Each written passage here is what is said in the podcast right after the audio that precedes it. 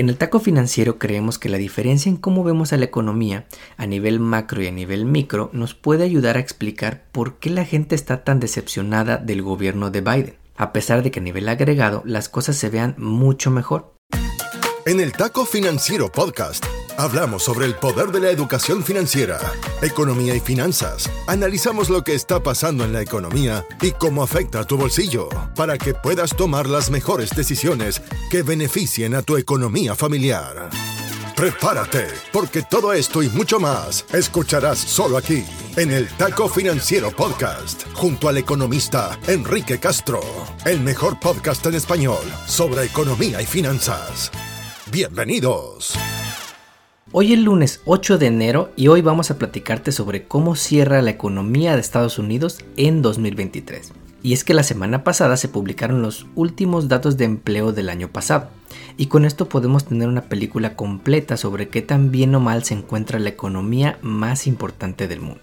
Pero también vamos a platicar por qué a pesar de que te digan que la economía va bien, quizá en casa no se sienten tan bien las cosas vamos a hablar sobre las diferentes percepciones de la economía a nivel macroeconómico y a nivel microeconómico. Pero antes de comenzar, la semana pasada platicábamos sobre la adopción masiva de herramientas de inteligencia artificial como un tema importante para este año. Y para muestra, literalmente un botón. Microsoft anunció la semana pasada que va a rediseñar el teclado que usas todos los días para incluir un botón dedicado a la inteligencia artificial. A partir de este mes, las nuevas computadoras que usan el sistema operativo Windows 11 van a tener una tecla llamada Copilot para iniciar el sistema de inteligencia artificial de Windows. Este es el cambio más grande desde la década de 1990, cuando Microsoft introdujo el botón de Windows que tienes en el lado izquierdo del menú, una muestra de la importancia de la inteligencia artificial para nuestro futuro. También antes de comenzar, en días recientes, dos estados en Estados Unidos decidieron que Trump no puede estar en la boleta de sus elecciones primarias en este año, debido a su intento de insurrección en aquel triste 6 de enero del 2021 los estados de Colorado y Maine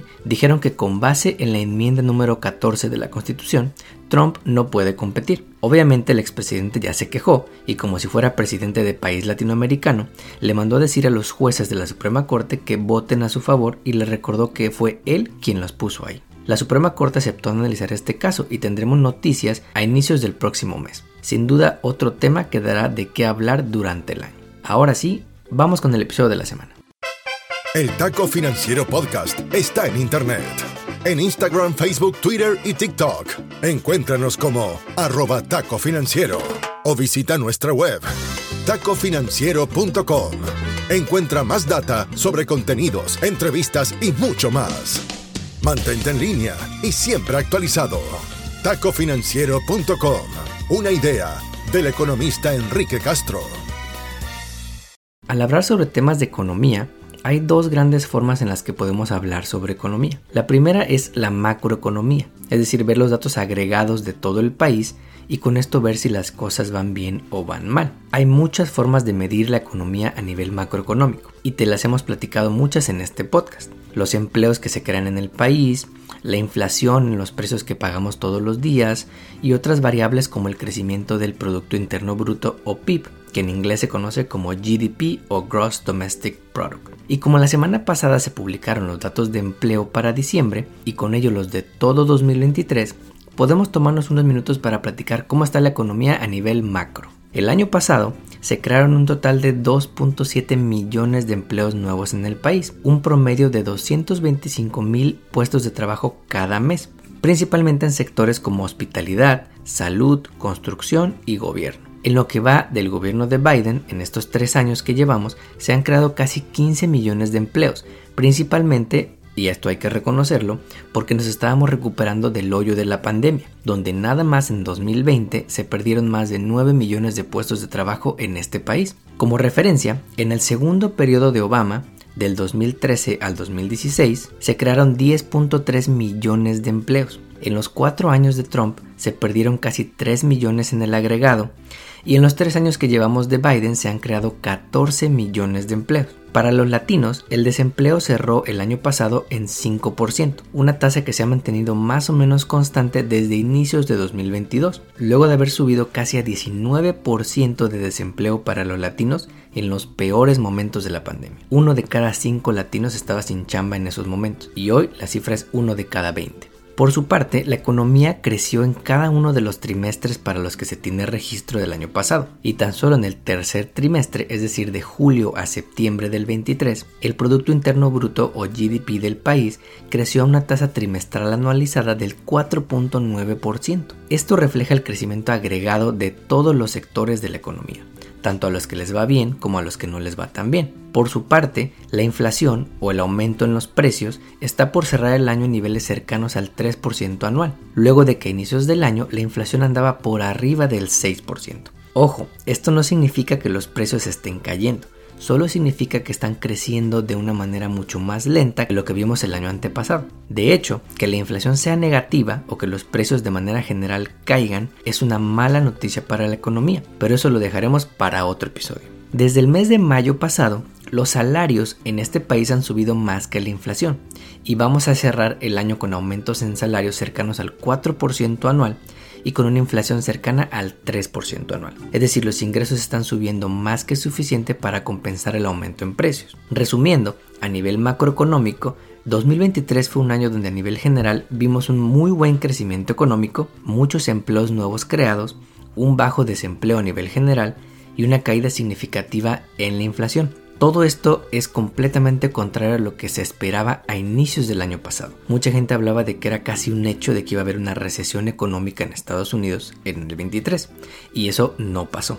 Pero a pesar de que todo esto suene muy bonito, la segunda forma de responder a la pregunta de cómo está la economía es verla a nivel individual, en nuestras familias, es decir, la microeconomía. Y aquí la historia es completamente diferente. La influencer financiera Kyla Scannon acuñó en 2022 el término Vibe Session para describir una recesión en la mente de las personas, porque a pesar de que los datos económicos muestren lo contrario, nos sentimos desanimados, sentimos que las cosas en la economía no van bien, y la realidad es que la vida es hoy bastante más cara que antes de la pandemia. Un artículo reciente de Bloomberg también pone este tema sobre la mesa y dice que la inflación de la gente se siente peor que lo que dicen los números, porque para muchos el alza en precios significa que apenas logran llegar a fin de mes o que tienen que endeudarse para comprar artículos de primera necesidad como gasolina o despensa. La autora de este artículo, Catherine Edwards, pone varios ejemplos como los alimentos. Los alimentos hoy cuestan 25% más que antes de la pandemia, un nivel de aumento que no veíamos desde la década de 1940. En este podcast hemos hablado sobre cómo la inflación no le afecta a todos por igual. Si eres un hogar de bajos ingresos, un gran porcentaje de tu dinero se te va en comprar la despensa. Y si la despensa hoy cuesta 25% más, te va a pegar mucho más a tu bolsillo que un hogar de altos ingresos que también gasta en comida, pero que este gasto representa un porcentaje mucho más bajo de sus ingresos. Por eso a pesar de que el gobierno te diga que las cosas van bien, en casa quizá el dinero alcanza para menos. Otro ejemplo que da la autora es el costo de la vivienda, pues en los últimos tres años el costo de rentar ha crecido 21% y el hogar típico, que hoy no es dueño de su casa y tiene que rentar, hoy gasta más del 30% de sus ingresos en pagar la renta, algo que se conoce como Rent Burdened Household. Pero si quieres comprar una casa y dejar de rentar, la cosa no está tan buena tampoco, porque las tasas de interés en tu hipoteca son mucho más altas hoy que hace tres años. Antes pudiste comprar una casa a tasas de cercanas al 3% de interés anual. Hoy si te va bien, puedes conseguir una casa pagando más del doble de interés, por arriba del 6%. Otro estudio, realizado por la Reserva Federal de Nueva York, estima que la inflación en los últimos años le ha pegado más a las minorías, como es de costumbre. Los autores estiman que los hogares hispanos y afroamericanos gastamos más en cosas como alimentos, vivienda y transporte, categorías que subieron mucho más de precio en 2021 y 2022 y afectando de manera desproporcionada a estos grupos raciales. Si a estos datos le sumas el hecho de que los hogares más ricos en este país han visto su fortuna crecer muy cabronamente, todo esto agrega el descontento social sobre cómo están las cosas a nivel micro. Esto tiene que ver en parte con la forma en la que ganamos ingresos los hogares en este país. En un episodio reciente te platicamos la diferencia sobre cómo ganan dinero los hogares más ricos de este país frente al resto de los mortales. los mortales ganamos ingresos por nuestro trabajo y nuestro retiro, mientras que los ricos ricos ganan sus ingresos por inversiones y por negocios. La autora del artículo de Bloomberg menciona varias formas en que puede combatirse este descontento, cosas como subir el salario mínimo,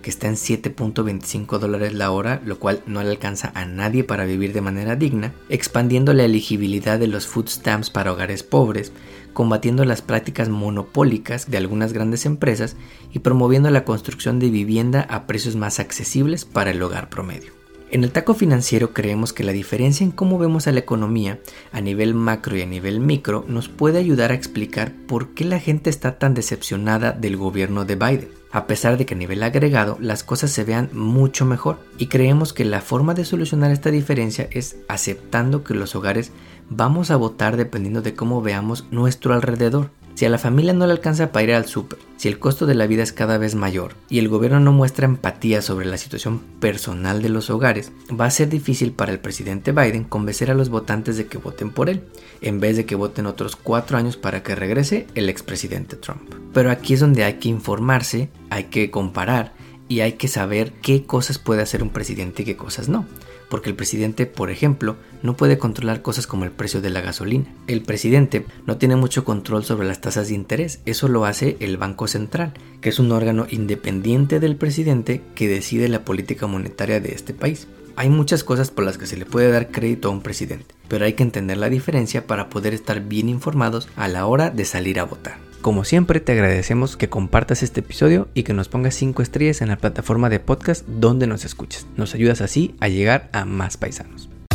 Hasta aquí llegamos por hoy. Nos despedimos hasta la próxima emisión de El Taco Financiero Podcast, junto al economista Enrique Castro. Todo sobre educación financiera para mejorar tu economía personal y lograr todas tus metas financieras. No olvides seguirnos en redes sociales para encontrar más novedades. En Instagram, Facebook, Twitter y TikTok. Encuéntranos como arroba taco financiero o visita nuestra web tacofinanciero.com. Hasta pronto. El podcast que acabas de escuchar, El Taco Financiero, refleja la opinión exclusiva del presentador o sus entrevistados y no representa la opinión de patrocinadores o terceros. El podcast tiene el objetivo exclusivo de informar y no busca promocionar la compra de acciones de empresas en específico. Tampoco es un reporte de investigación y no representa consejo legal o financiero.